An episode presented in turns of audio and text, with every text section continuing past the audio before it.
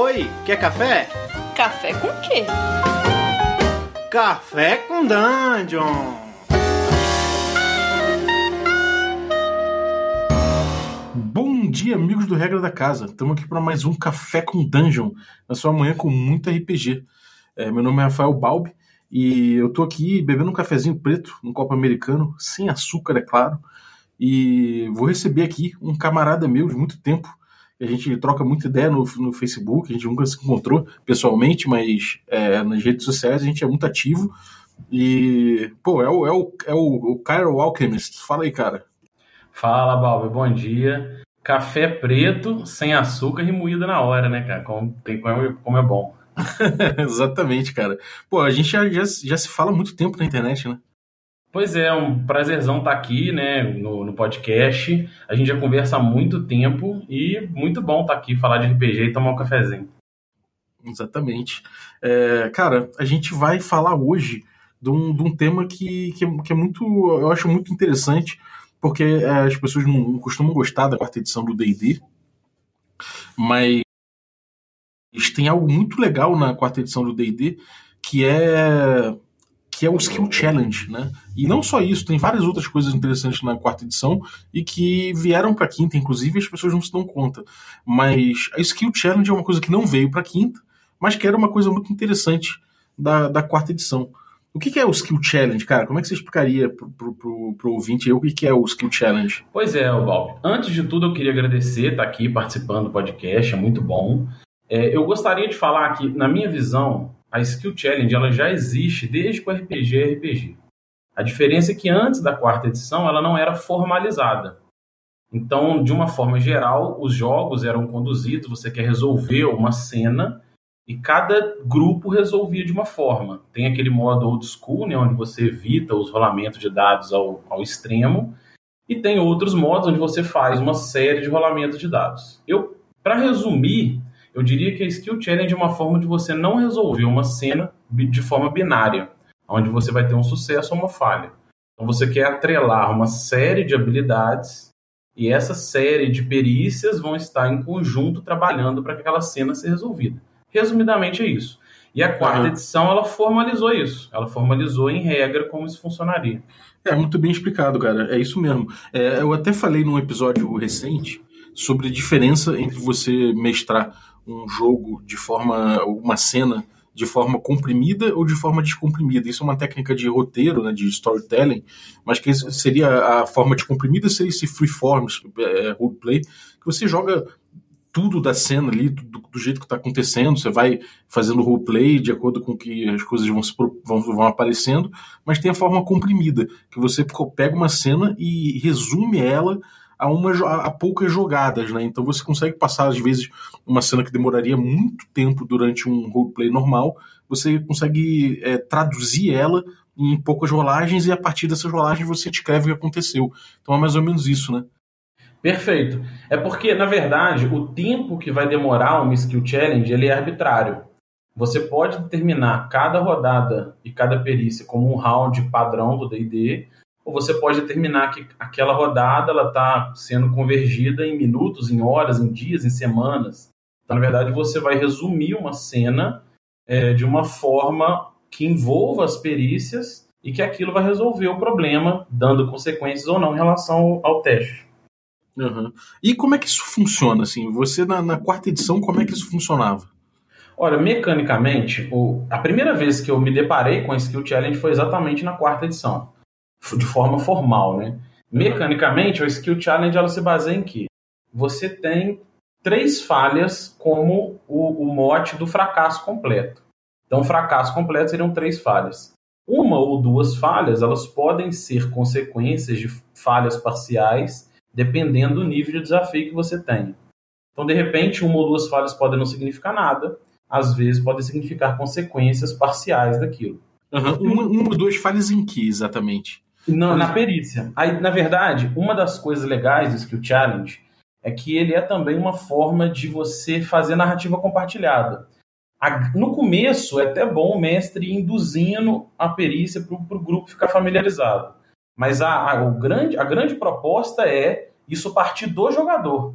É ele dar a narrativa da cena, falar o que o, que o personagem está fazendo dentro, dentro daquela imersão e a perícia que for referente àquilo de forma é, adequada é jogada para resolver aquele resultado. Então, o ideal é partir do jogador. Então, ele vai dar cena, que ele vai tentar interagir com alguém, vai ter, tentar negociar, enganar aquele guarda ou se esconder. E na forma que ele for narrando o que ele está fazendo, você pensa, ou, ou, o grupo pensa junto, isso depende do, do estilo do grupo, qual perícia é mais adequada àquele resultado e se vai ter vantagem ou não, se ele está recebendo ajuda, se ele está usando um recurso, uma magia, um item mágico, que vai influenciar naquela perícia. E aí aquelas perícias vão sendo computadas pelo mestre. Uma coisa que eu acho legal, que eu penso o seguinte, tem muita gente, até antes da quarta edição, que fazia isso de forma escondida, vamos dizer assim. O mestre ia anotando os resultados e as falhas e ele apresentava as consequências como, como um, um objeto final. Uhum. Mas eu, eu acredito que é interessante você apresentar que aquela cena está no desafio de perícias. Mas isso depende muito do grupo. Né? Você vai pensar na hora se é legal apresentar, é um desafio de perícias, funciona assim, são tantos, tantas falhas contra tantos sucessos, eu vou explicar melhor sobre isso. Ou não, você pode fazer também de uma forma bem orgânica, você pode não falar nada, vai anotando os resultados abaixo, sucessos e falhas, para aplicar as consequências. Uhum. Aí depende, depende do, do, do, estilo de grupo, estilo do jogo. Tá, na mesa, qual, qual, como seria um exemplo clássico, sei lá, que você daria para ilustrar um skill challenge logo no início, quando o mestre fala, hum, vou pedir um skill challenge nisso aqui. Qual seria uma cena típica que você botaria? Olha, é o seguinte, vamos supor que você queira atravessar um rio. O grupo quer atravessar um rio. Você pode não pedir teste nenhum, falar simplesmente você vai... Na verdade, o melhor segredo é você pensar assim, sempre que eu for pedir um teste, principalmente em skill challenge, é preciso ter consequências para aquele teste. Se não for ter consequência nenhuma, nem peça o teste, faça a narrativa e pronto. Uhum, é, eu, de forma geral, é uma dica que a gente que, que é, é. Boa, é boa de dar é que qualquer teste, qualquer RPG, se, o, se a falha não, não, não significar absolutamente nada, você só vai falar, rola de novo, então é melhor não rolar, né? Concordo plenamente, cara. Você quer abrir uma porta. A pessoa quer abrir essa porta, faz um teste de abrir ou de arrombar, ah, depende da abordagem. Aí o cara fala, ah, você falhou, ah, então vou tentar de novo. Não significa nada.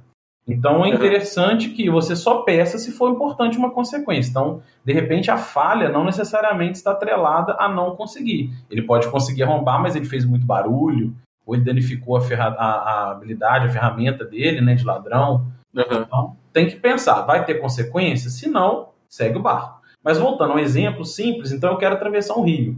Você pode simplesmente não pedir o teste e narrar, vai narrando o grupo junto, naquele modo bem old school. Como que você quer atravessar o rio? Você vai fazer o quê? Aí o jogador. Então a ideia é induzindo narrativa compartilhada. O que você vai fazer? Não, eu vou tentar arrombar, derrubar uma árvore e criar uma ponte. Quando você abre um skill challenge nesse modelo, você vai, dependendo da narrativa do jogador, você vai aplicando consequência risco e oportunidade. Resumidamente, são essas três tríplices. Consequência de algo, um, um, uma ameaça que possa acontecer e uma oportunidade nova. Uhum. Então o cara, ah, eu quero derrubar uma árvore, mas será que ele vai escolher uma árvore adequada, o peso adequado? De repente pode, ele pode pedir, você pode pedir um teste de inteligência, natureza, habilidade de inteligência, perícia, natureza, para ver se ele escolhe uma adequada, um survival, por exemplo. E aí você vai atrelando as perícias aos resultados daquilo. Na hora que ele for atravessar, pedir um teste de acrobacia, porque ele está indo por cima da árvore, é, equilibrando o grupo, está passando. Ah, eu quero amarrar uma corda em cada um. Ela vai ficar bem amarrada, você pode pedir um teste de Slave of Hand, aquele teste que ninguém usa, para ver se ficou bem amarrado ou não. Então a ideia é o quê? Porque se esse grupo cai na água, de repente ali naquele rio, naquele lago que eles estão atravessando, pode ter uma criatura e ele cai na água, ele não vai se afogar, mas ele vai, né, ele vai ativar um trigger que tem um inimigo ali dentro da água que vai entender que tem alguém uhum. ali. É, ou então ou, ele, pode, ele pode derrubar a árvore em cima do acampamento. É, ou pode molhar, de repente, dependendo do estilo de jogo, ele molhar ração, ele pode ser um recurso importante ali naquele momento, né? ele perder parte do suprimento.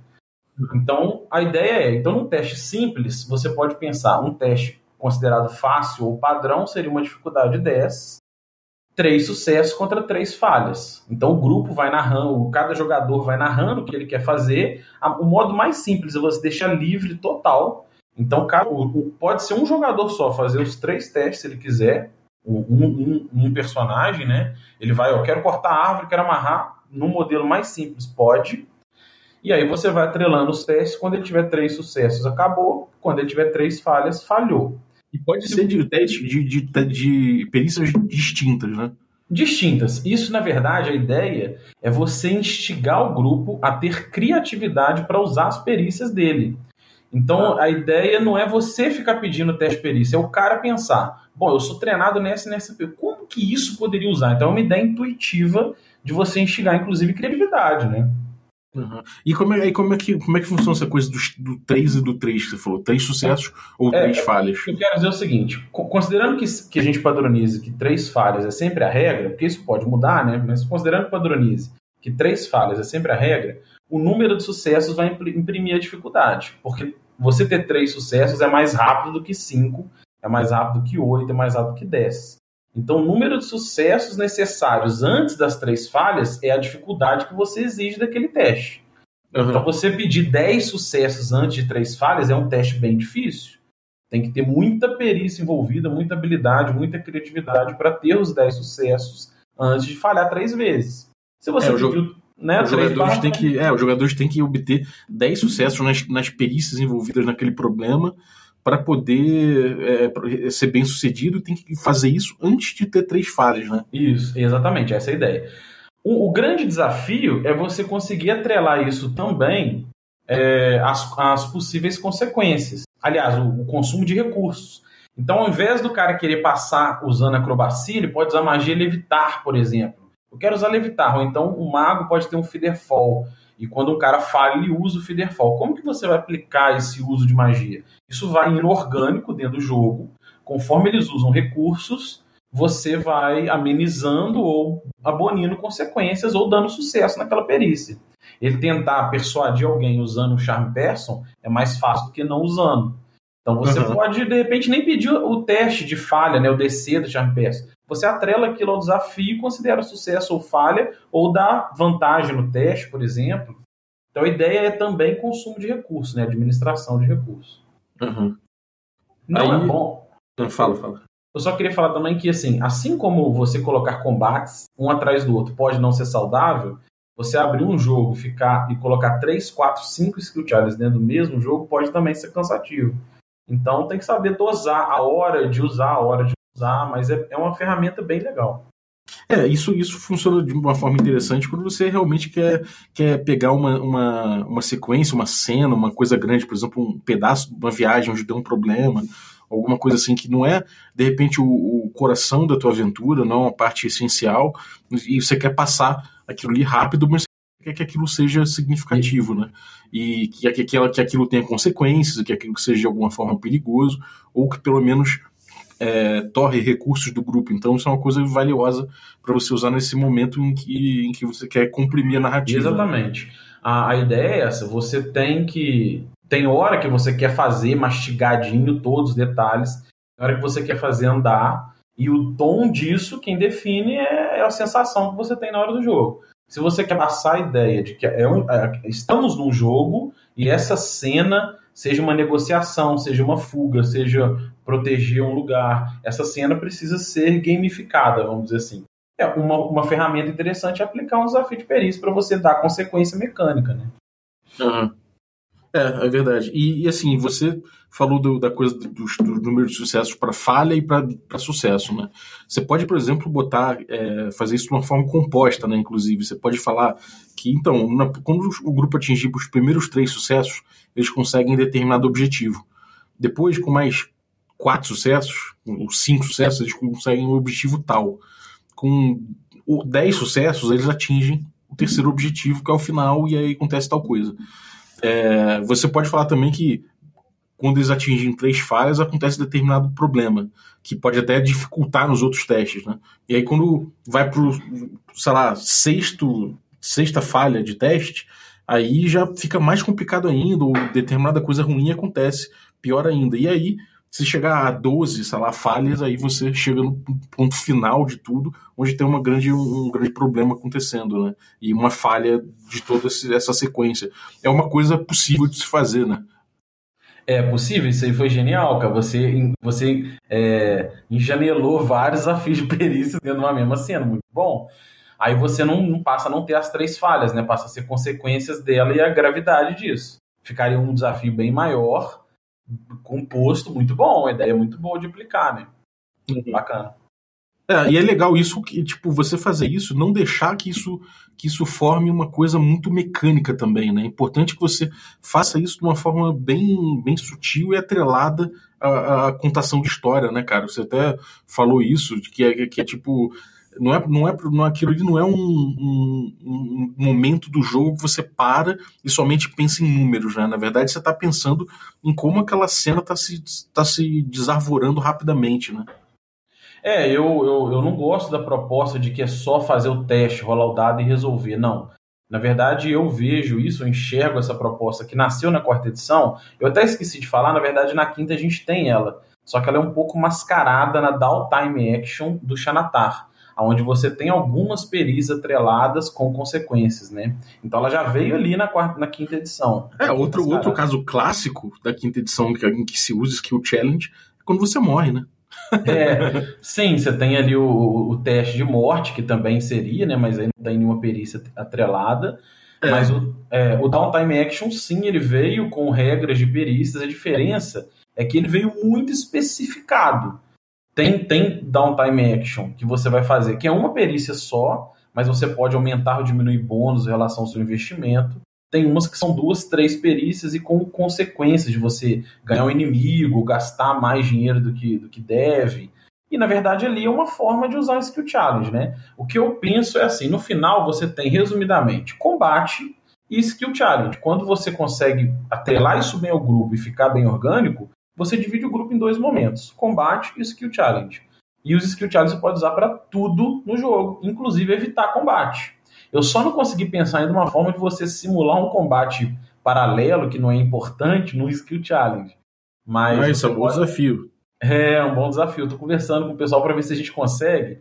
Não para não usar combate, mas quando você está enfrentando uma situação onde tem alguns combates paralelos e você não quer ficar massivo jogando aquele, principalmente em jogo de Dungeon Crawl, né, Hex Crawl, como você poderia resolver isso sem usar o combate, mas para poder ter aquele combate épico no final? Mas eu não quero perder aquele tempo todo jogando outros combates paralelos. Talvez seja possível estar pensando. Mas evitar combate é uma ótima. O grupo pode, tem alguns exemplos, né? O grupo pode estar em fuga, ou pode querer contornar um problema, negociando com alguém, ou fugindo de alguém, ou enganando. E você pode atrelar o skill challenge e a consequência seria o combate uma falha levaria ao combate, essa é a ideia.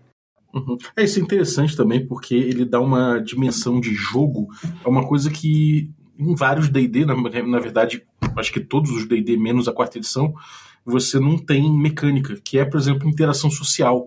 Qual o risco de você fazer uma interação social mecanicamente? Nenhuma, né, na quinta edição, não tem uma proposta mecânica para isso.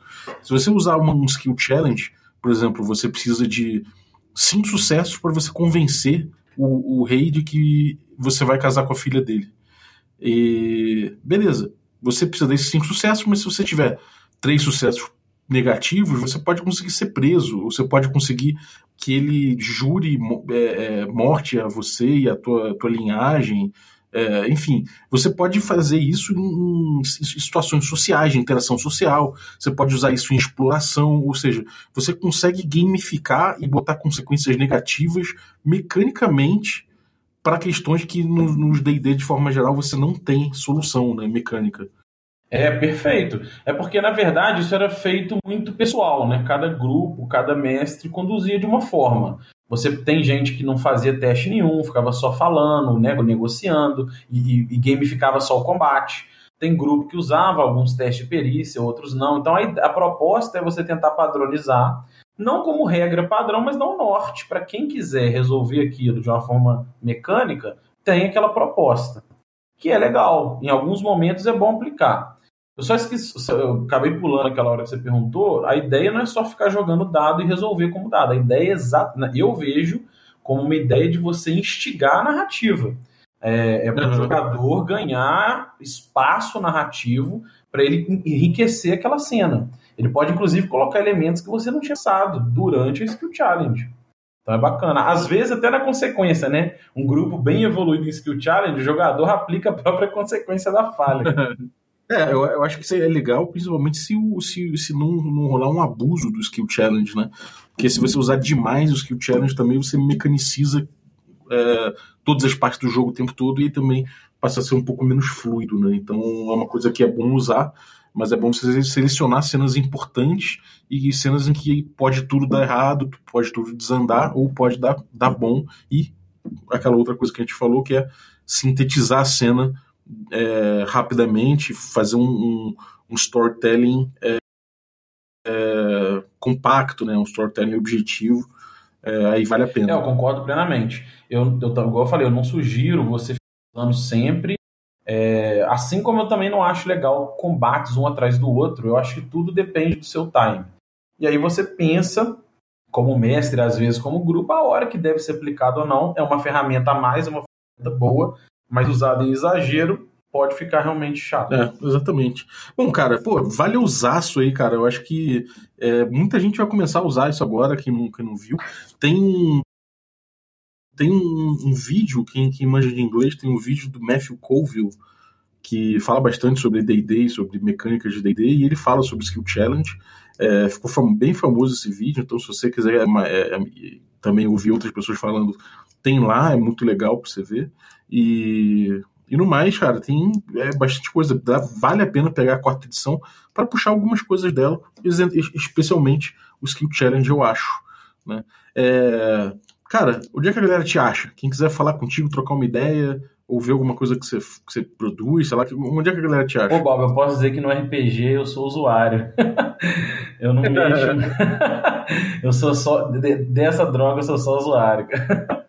Mas eu tô assim, o meu nick, né, Kiral, em inglês do Cairo Alchemist. Eu tô no Facebook, tenho grupos, grupos de D&D todos eu tô, e alguns, né, outros RPGs bastante, Bandeira do Elefante da Arara, o do próprio Regra da Casa. Eu tô aí no Facebook direto, mas eu não produzo nenhum conteúdo, eu só ajudo, colaboro. grupos, né, cara? Você, é... Você é um é sempre bom ver tuas postagens porque você elucida muita coisa, você, você traz sempre uma opinião balizada e, e acho que assim a gente se conheceu, inclusive, né? Falando sobre o Cyclopedia, falando sobre D&D clássico. Pois é, cara, quando eu vi o seu, o seu RPG lá, o, Ouro e Glória, eu fiquei maluco. Falei, cara, o cara tá fazendo um stream de RC D&D, que loucura, muito bom, muito bom. E é isso, eu tô aí na, eu tô na, nas redes sociais como Cairo Alchemist ou Kiral, e, e, esse vídeo que você falou é muito bom, do, do Math. A Critical Role também já usa muito nas suas mesas. Tem uma galera de stream que usa de vez em quando. É, tem uhum. esses posts aí nas comunidades. É uma ferramenta muito legal. Tem no, oficialmente no livro da quarta edição, tem inspirações no Downtime Action do Xanatar. E tem esses homebrew que a galera posta. Eu postei até uma tradução, que é uma ferramenta muito interessante. Quem tiver interesse de usar, é mais uma opção para você conduzir o jogo bem bacana. A galera pode te achar então no Facebook e pedir amizade? Pode, pode mandar brasa que estou disponível. Vai lá, cara. A ideia é sempre ajudar. Demorou. Então, cara, brigadaço pela tua participação aí e quando tiver uma outra parada pra gente falar aí, pode ter certeza que você tá mais convidado. Com certeza, vai ser sempre um prazer. É Valeu. É sempre um prazer, né? Valeu. Galera, se você está ouvindo essa, essa, esse podcast agora na quarta-feira, tem nossa stream presencial ao vivo no Regra da Casa, no, no twitch.tv barra Regra da Casa. É, 21 horas, a gente está voltando com a nossa campanha de D&D, quinta edição, é, segunda temporada do Magic Punk, que é o nosso cenário. Então, cola aí para dar uma olhada no que a gente está produzindo. É, se você quiser ver, terças-feiras a gente tem Blades in the Dark alterando, alternando quinzenalmente com Cult, que são dois sistemas bem dark, bem tensos. Então, se você gosta de jogo mais pesado, você pode dar uma olhada aí. Aí já não é presencial, é pelo Roll20, mas está rolando também no twitch.tv barra da casa. Tem nosso conteúdo no YouTube. Você pode ir lá ver, tem, tem, tem várias sketches engraçadas, tem a gente bebendo no bar e falando sobre RPG, então cola lá também. E nas redes sociais você pode procurar a gente. Se você curtiu o podcast, dá cinco estrelas pra gente, por favor que ajuda bastante a gente. Se você não curtiu tanto, pode dar sua avaliação lá com o número de estrelas que você achar que a gente merece. E deixe seu depoimento lá, tudo no iTunes. Para ajudar o canal a crescer. Então, muito obrigado e até a próxima.